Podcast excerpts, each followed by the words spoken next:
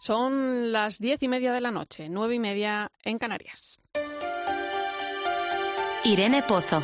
La linterna de la iglesia. Cope. Estar informado.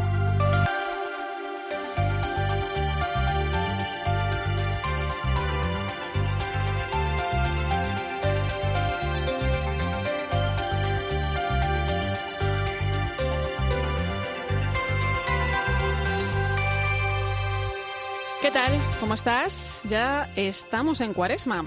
Hoy, primer viernes de este tiempo que nos invita a prepararnos para la Pascua. Son 40 días de oportunidad para sacar lo mejor de nosotros mismos. Decía el Papa Francisco este miércoles de ceniza que la Cuaresma no es una suma de sacrificios, sino discernir hacia dónde está orientado el corazón, hacia dónde camina nuestra vida. Hace un año los inicios de la pandemia sacudían este tiempo de cuaresma y fuimos muchos los que pensamos con sorpresa en aquel momento que realmente lo que se estaba viviendo hacía abrir los ojos para ser conscientes del significado de ese tiempo. Pero un año después, y tras lo que vamos aprendiendo de este virus, quizás sea el momento de vivir esta cuaresma de un modo, bueno, pues un poco más reflexivo, ¿no? Con ese discernimiento al que alude el Papa Francisco. ¿Qué hemos aprendido? ¿Dónde estamos? ¿Qué podemos hacer para reconstruir el mundo tras la pandemia? Quizá ha llegado el momento de mirar hacia adelante, hacia ese mundo post-COVID y prepararse para un cambio que es probable que empiece por nosotros mismos. La Pascua es un momento muy importante para los cristianos, trae consigo ese mensaje de esperanza, de renacer, que en este tiempo es tan necesario. Así que el cambio empieza hoy. Son pequeñas reflexiones para este tiempo que espero que te ayuden a iluminar el camino cuaresmal en el que vamos a acompañarte en la linterna de la iglesia. Recibe un saludo de quien te habla y te acompaña en esta noche, Irene Pozo. Es viernes 19 de febrero. Escuchas la linterna de la iglesia. Con Irene Pozo. Y como cada viernes te invito a que nos acompañes a través de las redes sociales. Estamos en Religión Cope en Facebook y Twitter, hoy con el hashtag linternaiglesia19f.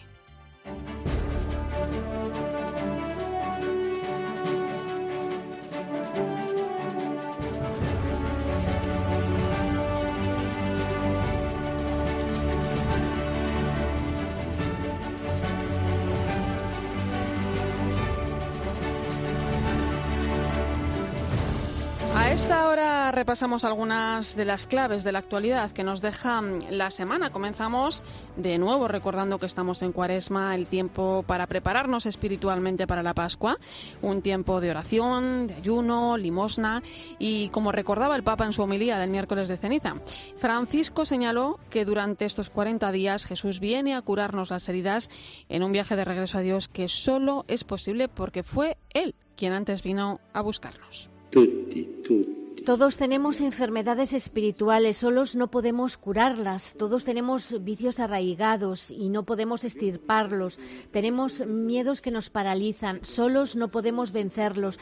Necesitamos imitar a aquel leproso que se volvió a Jesús y se postró a sus pies. Necesitamos la curación de Jesús. Es necesario presentarle nuestras heridas y decirle, Jesús, aquí estoy ante ti. Tú eres el médico, tú puedes liberarme, sana mi corazón.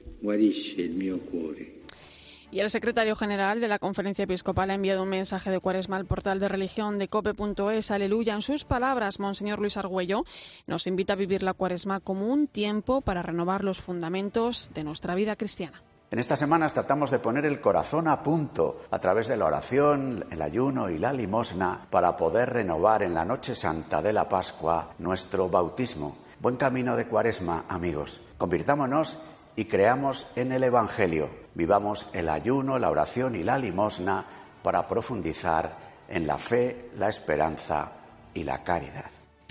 Te cuento también que la Conferencia Episcopal Española va a celebrar una misa el próximo martes 23 de febrero en el marco de la reunión de la Comisión Permanente que se celebrará la próxima semana. Así se une al llamamiento del Consejo de Conferencias Episcopales de Europa que ha invitado a realizar una cadena de oración por las víctimas de la pandemia de la COVID-19 con la celebración de la Eucaristía en cada conferencia episcopal. El cardenal Angelo Bañasco es el presidente del Consejo de Conferencias Episcopales de Europa. Cada conferencia episcopal europea se han unido para organizar al menos una misa. será como crear una cadena de oración, una cadena eucarística en memoria de tantas personas.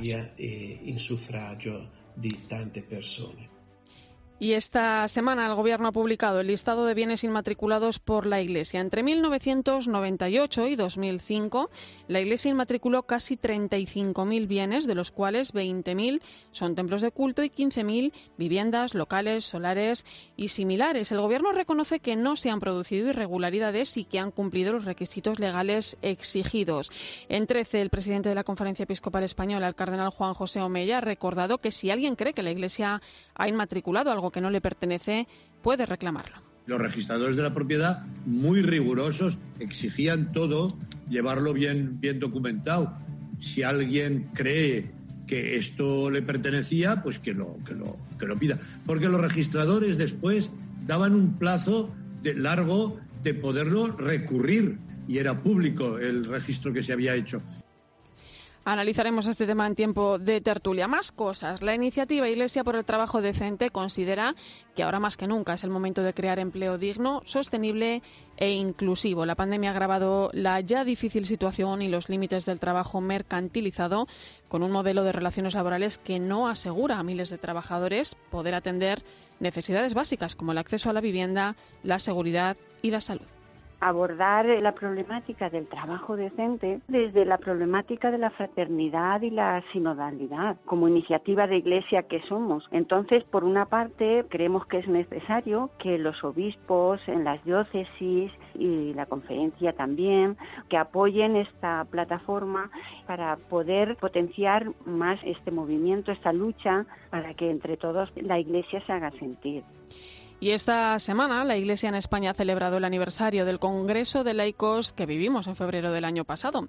Para recordar aquel evento en la Casa de Campo de Madrid, cientos de personas se han congregado hoy a través de un encuentro virtual. En él ha participado el secretario general de la Conferencia Episcopal Española, Monseñor Luis Argüello, que ha relatado cómo fue aquella experiencia. Mi experiencia fue de vivir un verdadero acontecimiento eclesial, de ver reunidas a prácticamente la totalidad de las iglesias que peregrinan en España, con lo cual yo creo que todos hemos sido como desbordados por esto que parece que lo damos como por supuesto, ¿no? Que es que la iglesia es una comunión. Pues sin duda un encuentro difícil de olvidar porque supuso un impulso muy grande para la labor de los laicos en la Iglesia, algo muy necesario hoy en día que debemos mantener presente.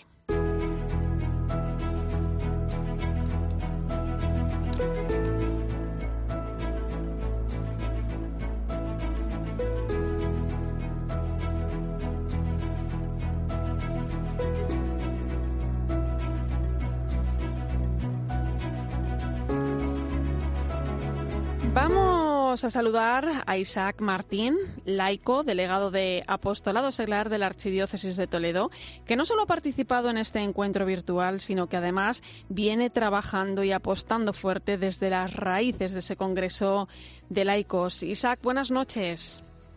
Buenas noches, Irene. Oye, a un año del Congreso, del Congreso de, Laicos, ¿qué recuerdo tienes de aquella celebración que supuso para el laicado en España? Porque, bueno, echando la vista atrás, pues creo que empezó un gran reto para todos, ¿no?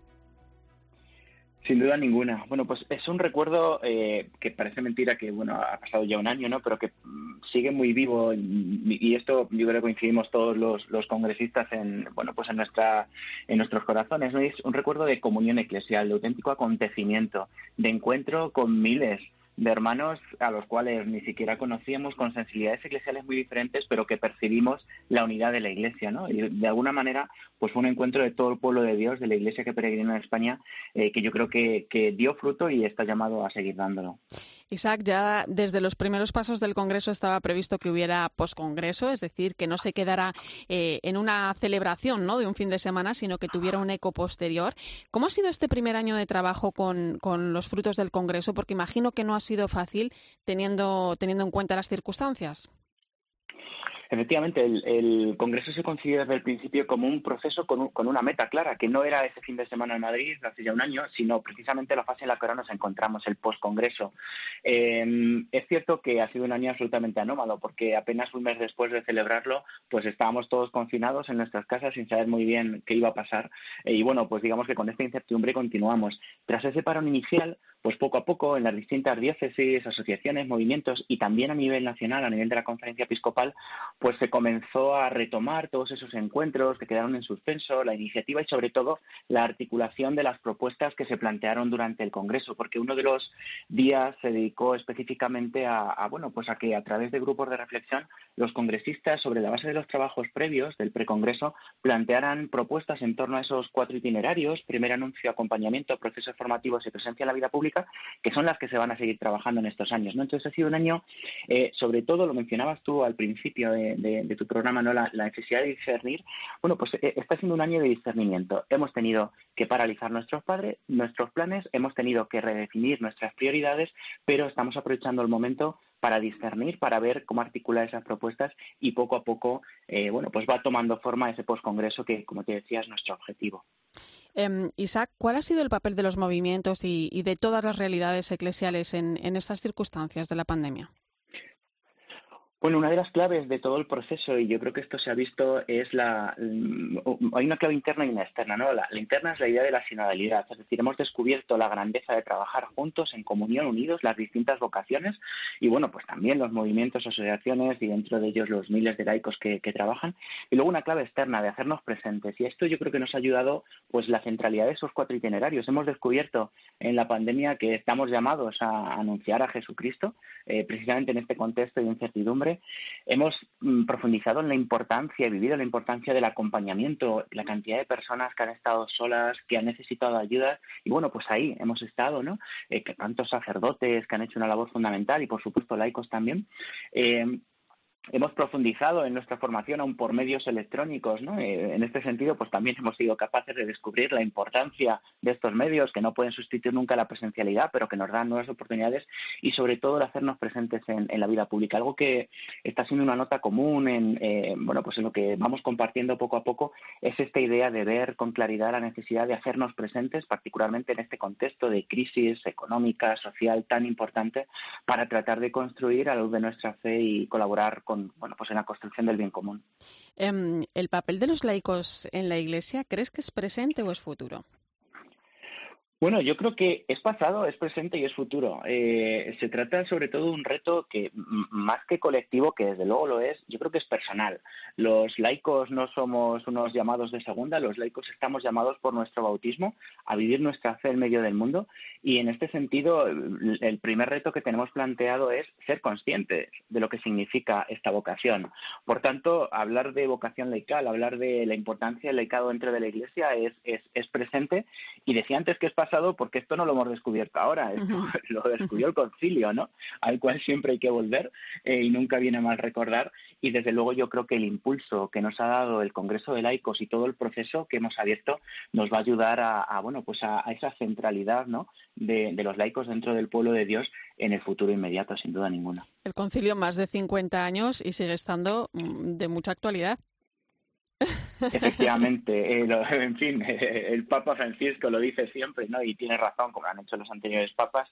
Eh, claro, yo soy posconciliar, eh, pero bueno, pues conozco el concilio, he leído los documentos, los he trabajado, los he, trato de hacer vida como tantos y tantos creyentes, ¿no? Como tantos y tantos laicos, y ahí están las claves. Eh, la vocación laical es una auténtica vocación, está en Lumen Gentium, Apostólica Nactositatem, con ese papel tan fundamental de los fieles laicos en la Iglesia, en el mundo, y luego todo lo que vino después del concilio, como eh, y basándose en él, ¿no? como Christi Laici, o los documentos del magisterio de la Iglesia española, entre otros el, el ¿no? Cristianos Laicos Iglesia en el Mundo. Eh, Isaac, ahora, ¿cuáles son los próximos pasos a seguir? Bueno, pues a nivel nacional se ha constituido un órgano que va a ser el promotor del poscongreso, lo está haciendo ya, el Consejo Asesor de Laicos, dentro de la Comisión para los Laicos, Familia y Vida, que de alguna manera va a ser el, motor generador de, comunión. ¿no?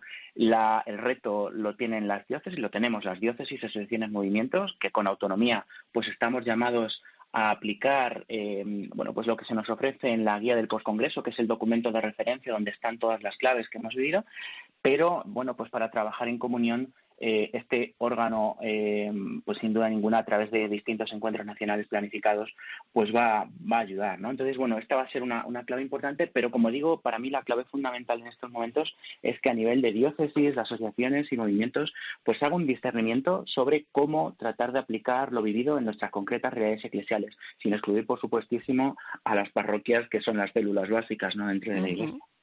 Pues Isaac Martín, delegado de Apostolado Seglar de la Archidiócesis de Telodo, gracias por tu tiempo y a seguir empujando esta labor tan prometedora y necesaria en la Iglesia. Estamos juntos en esto, ¿eh? Un fuerte abrazo. Así es, un fuerte abrazo y muchísimas gracias a ti.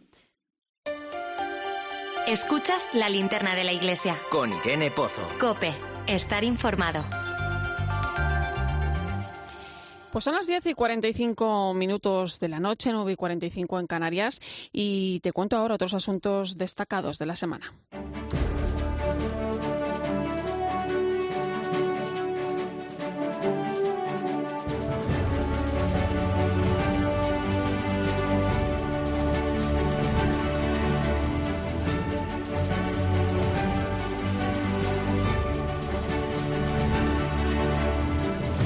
La Junta de Castilla y León ha eliminado el tope máximo de 25 personas en los lugares de culto que había impuesto el pasado 16 de enero. A partir de ahora, los fieles podrán acudir a las celebraciones litúrgicas de los templos hasta completar un tercio del aforo máximo. Los obispos de las diócesis castellano-leonesas han celebrado la decisión, ya que venían denunciando que el tope de 25 personas era una discriminación a la libertad religiosa y no se equiparaba a las medidas tomadas para otras actividades, como por ejemplo ir al cine o al teatro.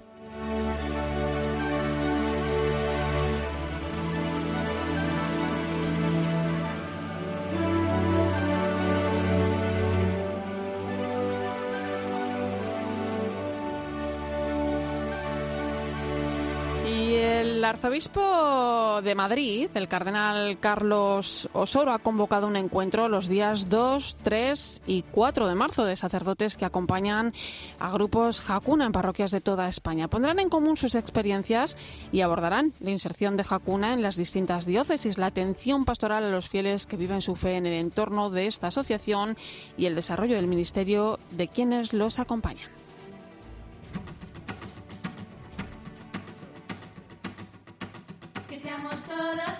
Como el Padre y tú sois uno.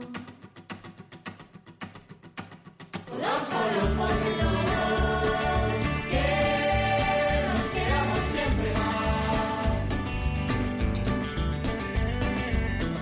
Por los que viven para mirarte y nada más.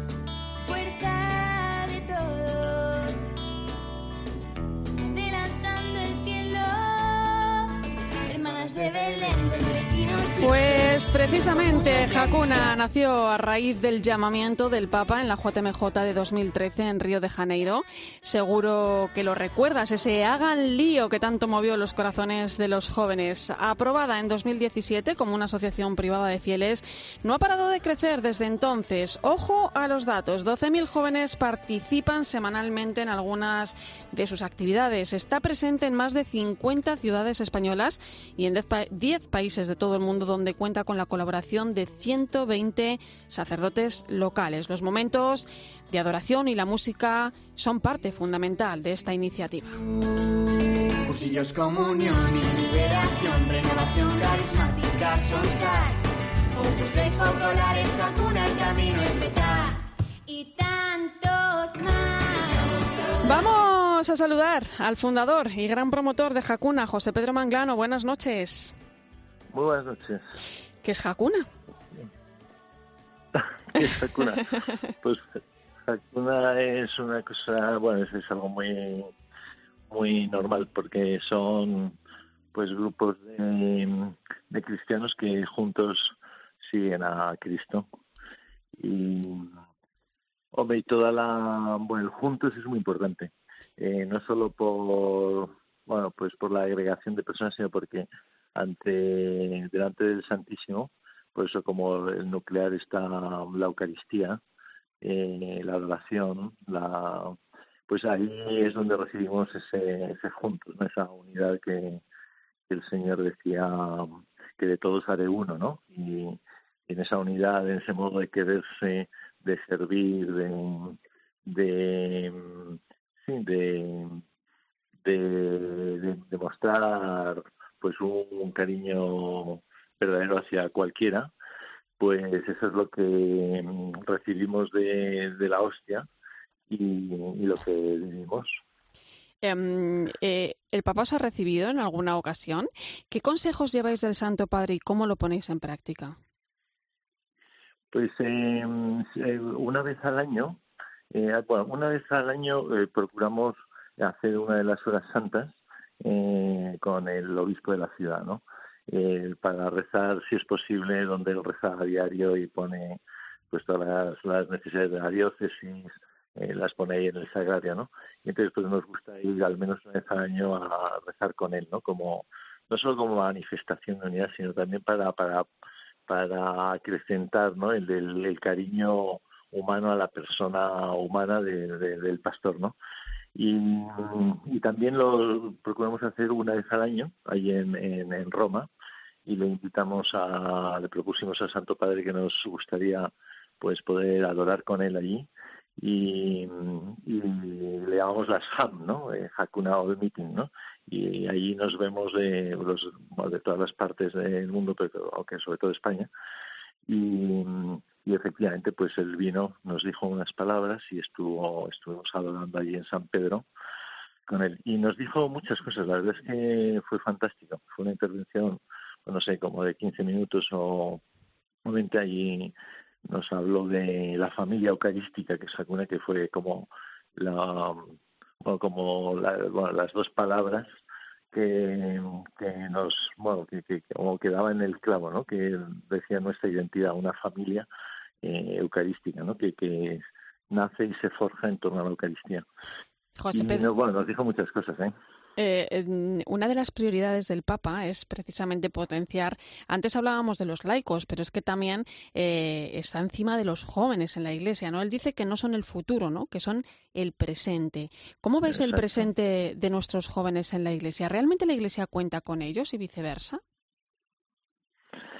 Pues, hombre, yo creo que mm, es una pregunta muy muy amplia, muy muy compleja, pero vamos, yo creo que hay, ahora mismo en la sociedad vivimos una, un deseo de, de, bueno, de felicidad, eh, con, también con el contraste de, de, de, muchos caminos que conducen a, bueno, así como a la frustración a veces pues por, por experiencias familiares o experiencias laborales o experiencias de otros amigos o, o personales y que llevan a, bueno, no sé, como que hacen como más patente la sed de, de, amor, de trascendencia, de felicidad, de unidad, de perdón. Entonces yo creo que hay en la naturaleza humana el, el, hombre estamos hechos como estamos hechos, ¿no? Y entonces ese, ese deseo eh, pues está como yo yo creo que está como más vivo como más vivo que nunca. Bueno tampoco puedo hacer comparaciones de otros siglos y tal porque no los he conocido. Pero pero sí que con respecto a cuando yo era mucho más joven creo que creo que hay un como un, un grito no de y por eso en cuanto los jóvenes ven un, una cuando ven vida cuando respiran vida en otras personas o en grupos pues eso tiene una fuerza de atracción brutal, ¿no? Porque, porque es que ansiamos vivir, ¿no? Y me parece que muchas veces eh, nos, nos cuesta encontrar ámbitos eh, que estén que estén llenos de vida, ¿no? Y, entonces yo creo que la juventud ahora, pues yo creo que está como con, unos deseos eh, brutales de, de, encontrar vida. Y no, no, son, no, son jóvenes de mm. sofá, ¿no? Como, como decía el Papa. Exacto. Pues José Pedro, sí, José Pedro Mangrano, promotor de Jacuna, gracias por tu tiempo y, por tu confianza en tantos jóvenes. Muchos frutos para Jacuna. Gracias. Muchísimas gracias a vosotros. Buenas noches. Buenas noches.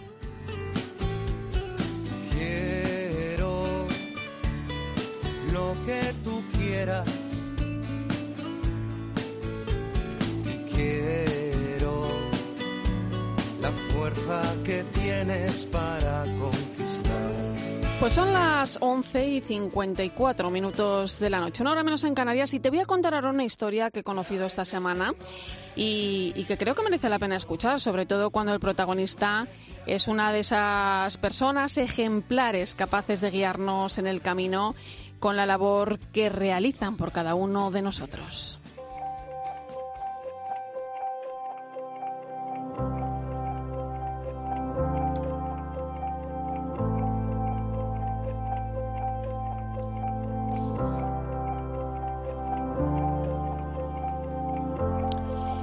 Nuestra vida de fe es difícil, está llena de montañas y valles, pero esperemos que sea larga, como lo es sin duda la vida de don Dositeo, párroco de Santa Valla y San Juan de Leiro, en Ribadumia, en Pontevedra.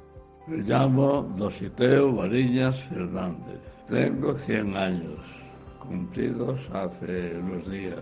Soy sacerdote, párroco de Ribadumia y Leiro desde 1944.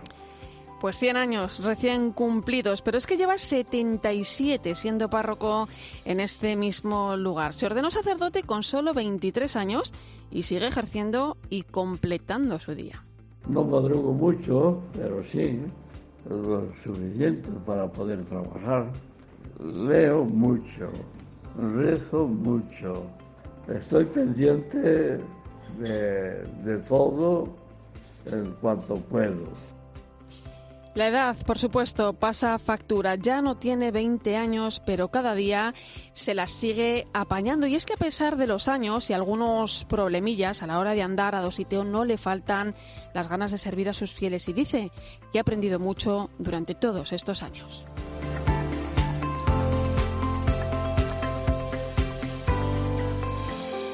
A partir de las 11 de la noche, las 10 en Canarias, hablamos de inmatriculaciones en relación al informe presentado esta semana en Consejo de Ministros. ¿Qué ha registrado la Iglesia su nombre? ¿Son las inmatriculaciones de la Iglesia un privilegio, como muchos piensan? Estas y otras cuestiones las analizamos hoy en tiempo de tertulia, a partir de las 11 de la noche.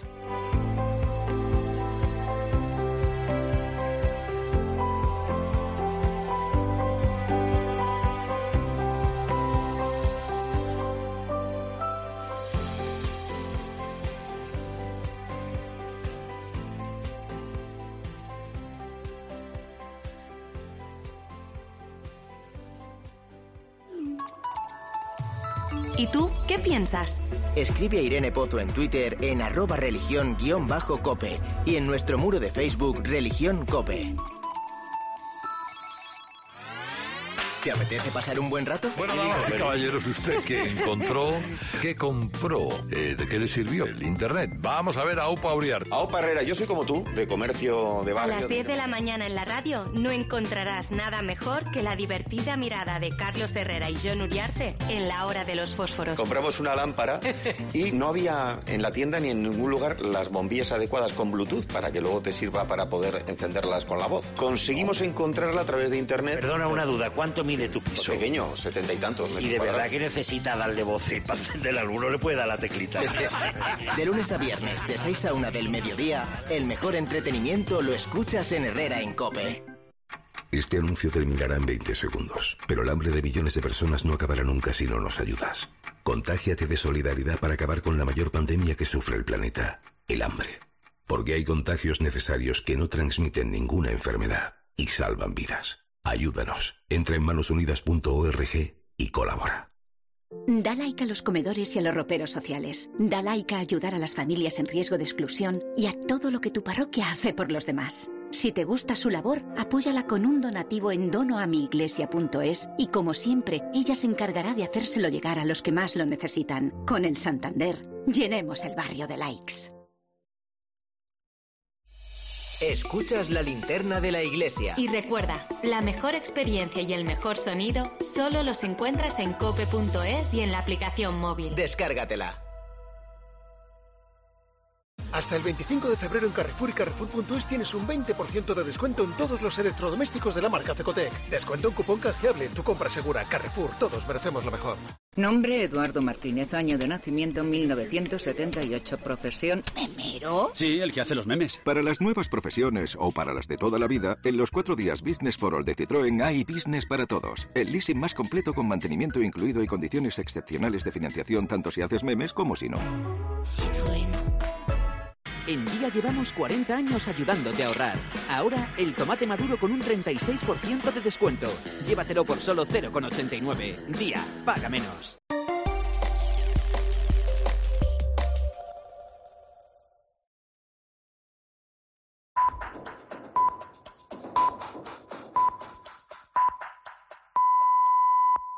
Son las 11 de la noche, las 10 en Canarias. Irene Pozo. La linterna de la iglesia. Cope. Estar informado.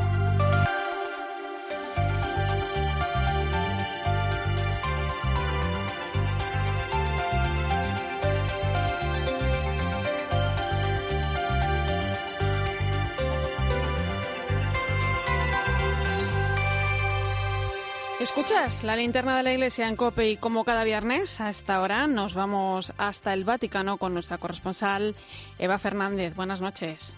Muy buenas noches, Irene. Eh, Eva, por primera vez el Papa no va a participar en el retiro de, de Cuaresma que se organiza cada año, no por nada, sino porque eh, es la primera vez también que no se va a celebrar. ¿Qué va a hacer el Papa estos días? Bueno, pues lo que va a hacer es mm, hacer sus ejercicios espirituales, pero sin salir de Casa Santa Marta desde el próximo domingo hasta el viernes 26 de febrero, ¿no? Y lo mismo van a hacer los miembros de la curia, cardenales y responsables de los dicasterios. El Papa les ha invitado a que cada uno por su lado escoja la forma de realizar estos ejercicios, porque como bien dices, por primera vez no los van a realizar juntos en la casa de ejercicios habitual cerca de Roma, donde, donde acudían siempre, ¿no? Y tampoco van a tener predicador, porque no va a haber meditaciones vía internet, ¿no? Y posiblemente por este motivo el Papa les ha regalado un libro por si lo quieren utilizar para sus ratos de oración. Es un libro muy particular, se titula mm, Ten al Señor en el corazón, ¿no? Y recoge apuntes y notas para las predicaciones de un monje del siglo XVII, un monje del monasterio italiano de San Bartolo que parece que tenía mucha experiencia en la dirección espiritual y entonces pues son como sus pequeñas anotaciones, ¿no?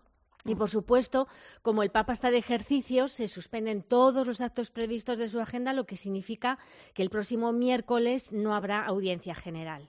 Habrá que esperar a, a, a unos días más para poderle ver de nuevo. Eh, Conocíamos, Eva, esta semana las orientaciones que, que, el Vaticano ha publicado para las celebraciones de, de, la Semana Santa. Por cierto, la segunda que vivimos en medio de, de la pandemia. ¿Cuáles son estas indicaciones?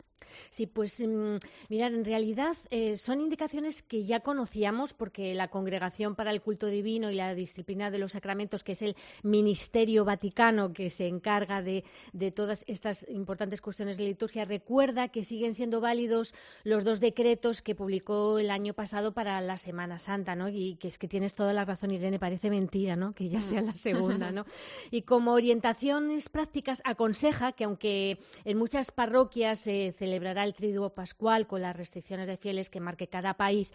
A la hora de las retransmisiones por televisión siempre es preferible que se opte por las ceremonias presididas por los obispos de cada diócesis como un signo de unidad. ¿no? Y también se recuerda mmm, que la misa crismal se puede trasladar para garantizar una mayor participación y como ya ocurrió el año pasado, sigue vigente la supresión del lavatorio de los pies y el traslado al monumento, los oficios del Jueves Santo o la simplificación de la adoración de la cruz el Viernes Santo.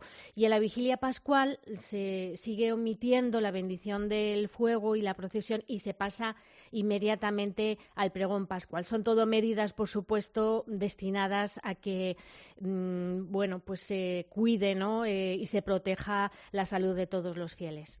Eh, por cierto, Eva, antes de despedirte, voy a leerte algo a ver si te suena.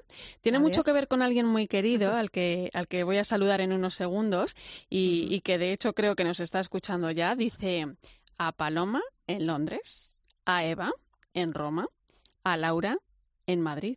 Vaya regalazo. Pues ¿y cómo, te, cómo me quedé? O sea, ¿cómo me he quedado? ¿Qué, qué queréis que os diga así? Es la mm, generosidad personificada, Juan Vicente Bo, ¿no? Cuando uno aterriza en el Vaticano, es casi obligatorio quedar con, con Juan Vicente para que te explique quién es quién, cuáles son las puertas a las que hay que llamar, cómo distinguir lo fundamental de lo accesorio, ¿no? Y, y, y qué te puedes encontrar por, por los pasillos de, del Vaticano, ¿no? Él lo sabe todo y nadie mejor eh, que él para explicarlo eh, en este libro desde dentro y desde fuera. Y además he de deciros que es mm, es la persona a la que puedes consultar cualquier duda a la hora que sea y siempre te da el contexto, o sea, te da todo, ¿no? Y como aquí estamos en familia Irene, os diré que antes de cada viaje papal, además de, de conocer todo, estar documentadísimo de todo lo que va a ocurrir, bueno, pues se detiene a enviarnos un correo a los del equipillo español para decirnos la temperatura que habrá cada día, la ropa que hay que llevar, el tipo de enchufe, si es necesario llevar dinero. O sea, es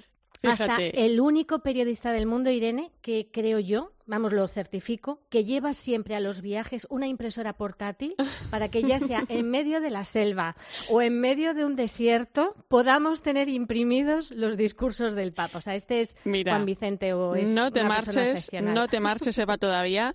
Juan Vicente Bo, corresponsal del diario ABC en el Vaticano, gran maestro y amigo, siempre con los brazos abiertos. Buenas noches. Buenas noches, Irene. Buenas noches, Eva. Muy buenas noches, Juan Vicente. Qué alegría, de verdad. Enhorabuena por este libro, es fabuloso y lo necesitábamos. Bueno, pero lo mejor del libro, y eso puedo decirlo porque soy el único que lo sabe, es lo mejor del libro es la dedicatoria y los agradecimientos al final.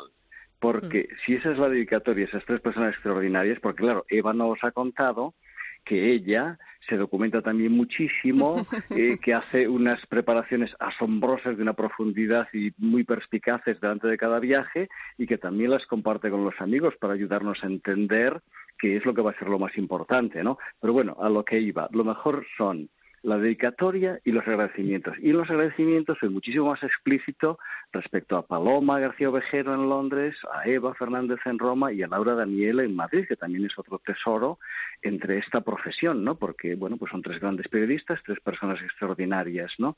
Y, el yo, libro... y yo que tengo la suerte de conocer a las tres, ¿eh? Y las tres muy vinculadas a esta casa. efectivamente, ¿no? Y en realidad el secreto del libro son centenares y con algunas millares, sobre todo con Laura, porque llevamos muchísimos años trabajando juntos, pero centenares de conversaciones con Eva, centenares de conversaciones con Paloma, estudiando los temas, reflexionando y lo mismo pues con las otras personas que salen en los agradecimientos, porque lo cierto es que en Roma hay un equipo maravilloso de vaticanistas de habla española que lo mismo hacen un trabajo sencillo, que lo mismo escribe unos libros. Bueno, aquí tienes a Eva, es la autora de El Papa de la Ternura, ¿no? de las características esenciales de Francisco, ¿no? O sea, ¿qué te voy a pues, decir? Pues vamos a, vamos a despedir a, a, Eva. Muchísimas gracias, Eva. Me quedo con Juan Vicente y ese libro que acaba de publicar, Descifrando el Vaticano. Muy buenas noches. Muy buenas noches. Hasta pronto. Hasta pronto. Buenas noches. Juan Vicente, lo bonito de la radio y lo bonito de la amistad y, y, también de saber dónde está uno ¿no? y a lo que se debe. Acabas de publicar Descifrando el Vaticano con un objetivo muy concreto, ser guía de las nuevas generaciones. ¿Qué pretende Juan Vicente Bo con este libro? Pues mira, mmm, pretendo ayudar a dos tipos de personas, al lector en general que son mmm, personas con interés por el Papa y el Vaticano, porque claro, el, el Vaticano, pues como la Casa Blanca, eh, es muy icónico y eso lo convierte en una fuente de fake news, que es una de las desgracias de esta época en que vivimos. Y, eh, y esto pues llega por todas partes, es muy difícil de controlar, las noticias falsas circulan mucho uh -huh. más rápido que las verdaderas y desconciertan a muchas personas. Entonces yo pensaba en personas con interés por el Papa y el Vaticano para darles puntos de referencia que ayuden a separar noticias verdaderas de, los, de las falsas y también en las nuevas generaciones de vaticanistas. Esto es lo que comentaba Eva. O sea, lo cierto es que Paloma García Ovejero también lo ha hecho mucho. Eva no lo ha dicho, pero ella lo hace ahora. Ayuda a las personas a aterrizar, ¿no? Y eh, dejar escrito como una especie de manual con lo que he visto y lo que he aprendido de otras personas, que son ejemplos buenos para explicar eh, la realidad tan compleja que es el Vaticano. Juan Vicente, muchas curiosidades como por ejemplo por qué los museos vaticanos se llaman así o cuánto cuesta hacer un santo, ¿no? Pero también hablas de cuestiones, eh, bueno, pues que han ocurrido allí, que han reflejado los medios de comunicación, a veces noticias nada agradables, como por ejemplo la filtración de documentos reservados, el caso Batileaks, eh, o hablas ya desde el principio eh, del riesgo, nos lo estabas contando ahora, de la desinformación. ¿Conocer el Vaticano desde dentro ayuda a uno a detectar las llamadas fake news? Eh, sí. Eh, bueno, el Vaticano es el subtítulo del libro, hay que conocerlo desde dentro y desde fuera, pero conocerlo desde dentro ayuda mucho a detectar las fake news porque eh, te das cuenta nada más verlas, ¿no? Aunque tengo que reconocer que a lo mejor pues cuando estás en el supermercado, vas por la calle, te llaman del periódico, oye mira, que hay esto y tal, ¿no? Eh, te puedes enterar, pues al principio siempre te entra la duda, por mucho que pienses, no, eso no puede ser cierto, ¿no? Entre otras cosas porque con Francisco casi todo puede ser cierto algún día, ¿no? pero eh, eh, bueno, hay muchas noticias respecto al que son inventadas, ¿no? Tanto pues negativas como positivas, ¿eh? porque hay muchas fake news positivas. Sí, sí, pero fíjate hasta dónde llega la cosa y cómo corre todo lo que está, eh, lo que pasa que esta misma semana se daba por cancelado el viaje del Papa a Irak, totalmente falso, lo, lo, decimos aquí. Pero me voy a parar en este viaje porque tú has acompañado a tres papas en los más de 20 años que llevas allí en, en Roma, tras Bruselas, Nueva York, Hong Kong. Y, y bueno, este viaje de Francisco a Irak no es un viaje fácil. No sé si podemos compararlo con otros viajes complicados que haya realizado el Papa y, con la visión que tiene el Santo Padre ante las dificultades ¿no? que se puedan poner por el camino. Sí, yo creo que este va a ser el viaje más difícil del pontificado y quizá el que pase a la historia como recuerdo del, Papa Francisco. Eh, no es el primer viaje difícil que hace y bueno, para tranquilidad de quienes nos están escuchando, casi siempre que tenemos un viaje difícil pensamos que va a terminar mal y luego todas las veces termina bien. Hasta ahora los dos más difíciles son dos del año 2015. El primero fue Kenia, Uganda, República Centroafricana, porque República Centroafricana era un país sin gobierno, cada ministro mandaba apenas en el edificio de su ministerio, por la calle había tanquetas de Naciones Unidas, cascos azules, pero nadie controlaba la situación, en un país en guerra civil, con guerrillas, etcétera, era una temeridad ir allí. Bueno, hasta tal punto que durante el vuelo a Nairobi, el Papa siempre va, esto es muy bonito, em, va a saludar a, la cabina de los pilotos, a todos los pilotos, los suplentes, etcétera, y luego nos saluda a nosotros, ¿no?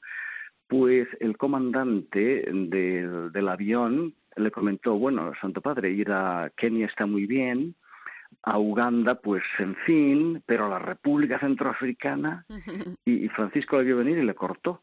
Y le dijo, si no quieren aterrizar en Bangui, denme un paracaídas. Que yo me tiro. Y ya, pues se cortó el tema, ¿no? y se acabó y no se discute más, ¿no? Y luego salió, pues muy bien, pero había cantidad de momentos en que él estaba absolutamente a riesgo, ¿no? En realidad, él empezó a estar a riesgo ya en el primer viaje a Río de Janeiro, verano de 2013, eh, cuando decidió no utilizar automóviles blindados y casi nos muere el entonces comandante de la Gendarmería Vaticana, eh, Domenico Gianni, ¿no? Porque Río es una ciudad un poco turbulenta, desorganizada, ¿no? Y a la vuelta se lo preguntamos en, las conferencias de prensa, estas larguísimas del vuelo nocturno de regreso. Eh, una compañera le preguntó, ¿usted se da cuenta mm, de que prescindiendo de los automóviles blindados y dejando que la cerca se, se acerque tanto a usted, le pueden matar en cualquier momento. Y Francisco nos dijo, pues sí, me doy cuenta. Y me preocupa sobre todo por las personas que estén en ese momento a mi alrededor. Eh, no me preocupa por mí. Yo al Señor le pido solo una cosa, que no me duela porque le tengo mucho miedo al dolor. Entonces así nos desarmó y seguimos. Y, y luego cuando estábamos en Bangui, pues estábamos mm, casi convencidos de que esto va a salir bien y salió. Y luego el otro viaje difícil donde tuvimos muchísima suerte, por llamarlo de alguna manera, suerte entre comillas, porque hay tantísima gente rezando por, por el Papa y por las personas que están con él, ¿no? Pues el siguiente fue también ese mismo año eh, Tacloban, en las Filipinas, ¿no? Él decidió ir a Filipinas sobre todo para acompañar a las víctimas y supervivientes del tifón Haiyan, en, en Tacloban, pero por viajes que ya tenía programados, mm, solo pudo ir allí pues un año después y entonces allí nos volvimos a encontrar con otro tifón porque era la temporada, ¿no? y el gobierno filipino le dijo que no podía ir, que tenía que cancelarlo y él insistió y se impuso, pero le dijeron, bueno, pero tiene que salir de Tacloban a las 13.00 como más tarde. Y lo que sí aceptó fue mm, hacer a la carrera su, su recorrido. Y bueno, estaba lloviendo, no sé si os acordáis de aquellas imágenes con plástico amarillo, eh, bueno, una cosa tremenda, ¿no? Y el viento soplaba cada vez más y llovía cada vez más y el aeropuerto lo habían vaciado, solamente había dos aviones, el nuestro y el del gobierno, ¿no? Y cuando nosotros fuimos a, despegar para llegar al avión, fuimos en un camión porque es que estaba lleno de agua, la pista había agua de bastante altura, ¿no? Y luego yo cuando vi después los vídeos del despegue, que yo parecía un barco, ¿no? Eh, y nosotros conseguimos despegar, pero el avión del, del gobierno, que lo intentó pues 10 o 15 minutos después, justo, vamos, después de nosotros en cuanto podían, una racha de viento lo sacó de la pista. Tuvieron suerte que en lugar de caer del lado del mar, por donde estaba entrando el agua a borbotones, eh, salieron hacia la parte de tierra y no hubo ninguna víctima, ¿no? Pero bueno, ese es el ambiente de, de estos dos viajes. Pues tenemos claro que Irak va a salir muy bien y, y, que miedo ninguno, que hay mucha confianza, ¿eh? El Papa tiene mucha, mucha confianza y mucho sentido del humor. Querido Juan Vicente, es un placer escucharte como siempre. Te mando un fuerte abrazo y, y, me quedo pues con tu último libro, Descifrando el Vaticano desde dentro y, y desde fuera. Te doy las gracias. Gracias a ti, Irene, y un saludo cordial a todos y un abrazo a todo el equipo que yo también os aprecio muchísimo. Un fuerte abrazo, es mutuo. Hasta pronto. Chao. Irene Pozo. La linterna de la iglesia. Cope. Estar informado. Son las 11 y 15 minutos de la noche, una hora menos en Canarias. Entramos directamente en tiempo de tertulia. Hoy me acompaña el rector de la Universidad Pontificia de Comillas, Julio Martínez. Buenas noches. Buenas noches. Y el director de la revista Vida Nueva, José Beltrán. Muy buenas noches. Buenas noches. Hoy escuchábamos a Juan Vicente hablando de esos otros viajes difíciles del Papa. Contamos los días ya para la visita a Irak. Viaje, eh, bueno, pues muy esperado, un viaje también importante. ¿Qué esperáis de este viaje? Bueno, pues en primer lugar que, llegue a, buen término, ¿no? Y que ese miedo que, ha manifestado el Papa a su entorno de que no haya, es decir, sí que se garantiza la seguridad del Papa, pero de que no haya ningún tipo de incidente para todas aquellas personas que quieran acercarse a saludarle o para todas esas periferias que están en el entorno del viaje, pues, pues eso de primeras, que, que no se genere ninguna situación de conflicto y que no haya previamente ningún tipo de, de atentado, ¿no? Yo con eso ya me daría satisfecho porque, porque eso sería ya un éxito rotundo del viaje. Sí, y, yo además eh, espero que el encuentro con, con, con, el líder de, con el ayatollah, que es líder de los chiíes en Irak, pues también vaya bien, ¿no? Eh, es muy importante esto porque el Papa tiene una gran relación con el líder suní, o uno de los importantes líderes suníes, que es el, el imán, el gran imán de la mezquita del Azar en el Cairo. Y sin embargo, no, no tanto con los chiíes, que son mayoría en Irak. ¿no? Y luego hay otra, hay otra cosa que me parece importantísima. ¿no?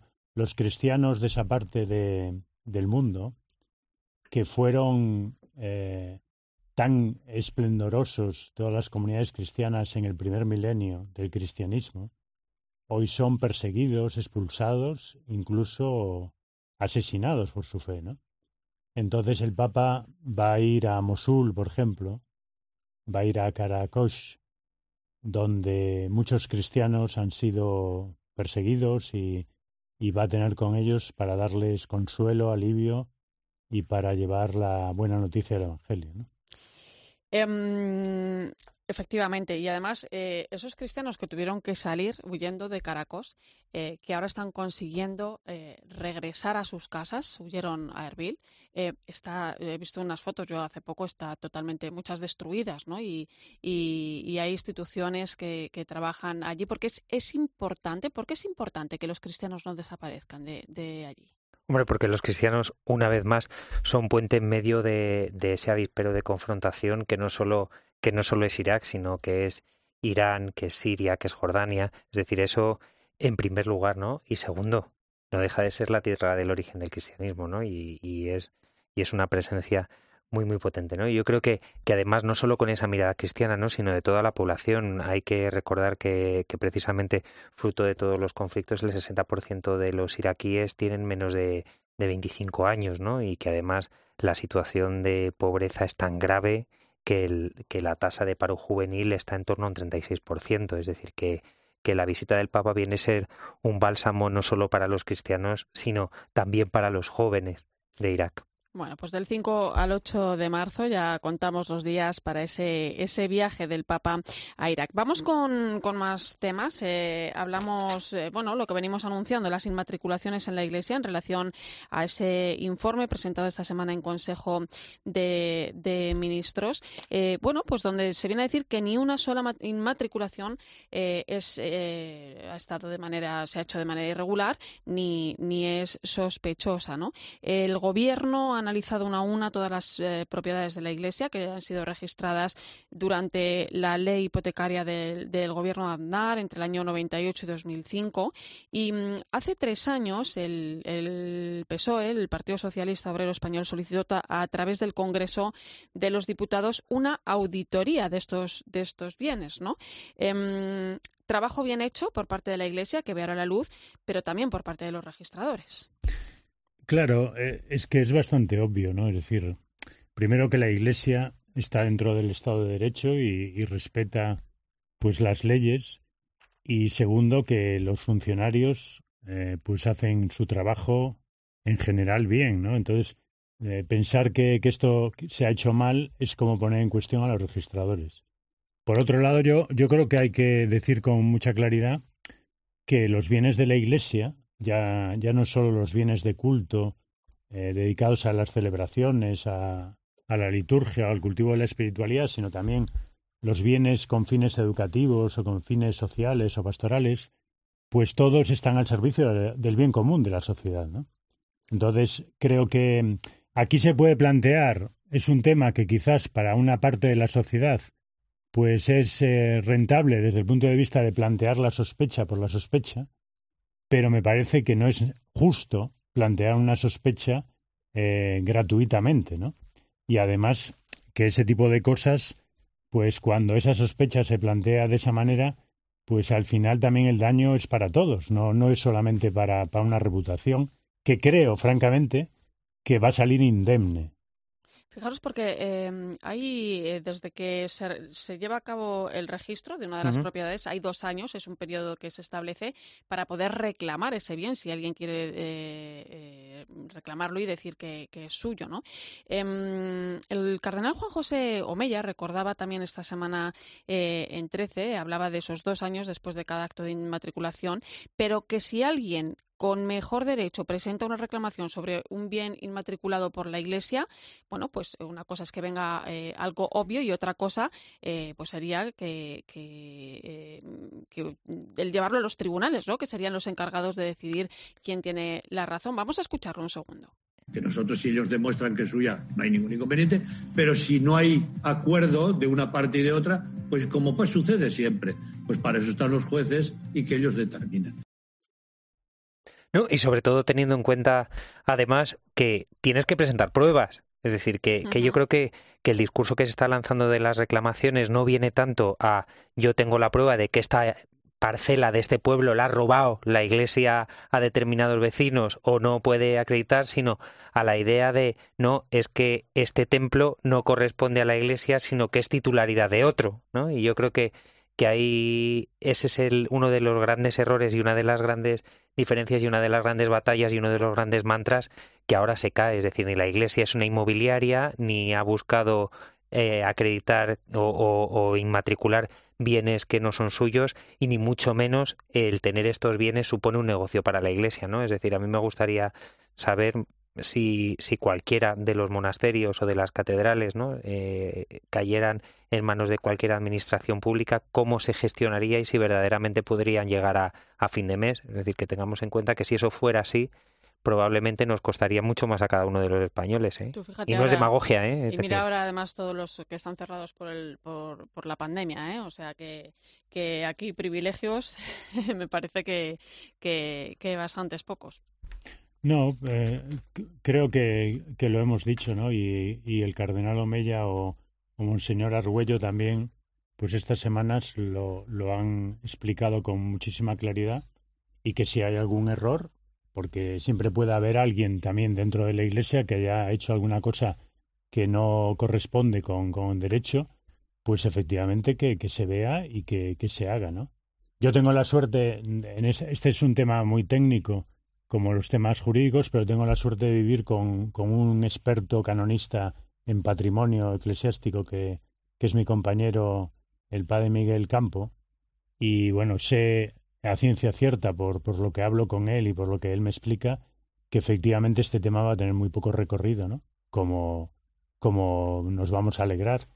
Pero a mí lo que me surge es el deseo de invitar a esos que ponen en cuestión a la Iglesia por cualquier cosa, también por esto, que cumplan realmente con el Estado de Derecho, ¿no? Y que hagan eh, las cosas que se tienen que hacer, ¿no? Digo, no quiero, no, no, no quiero sacar un tema y sobre todo, pues, eh, pero por ejemplo, con lo que está pasando en las calles, con los altercados, con la, gente que, que está destrozando cosas y tal, bueno, pues que, que esos que ponen en cuestión, ¿no? Eso es. Pues que, que en ese caso actúen según la ley también, ¿no? Pues nos quedamos sin tiempo. Gracias, compañeros, una vez más. José Beltrán.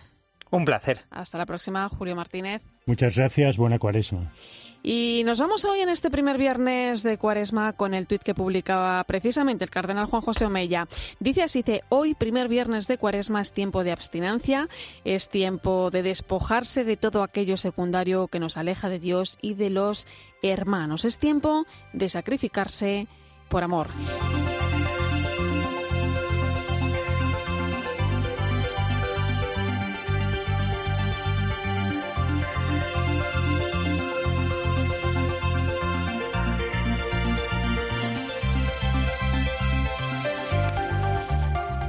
Gracias por acompañarme en esta noche y mantener la linterna de la iglesia encendida. Te dejo ahora con el partidazo de Copé y Joseba Larrañaga.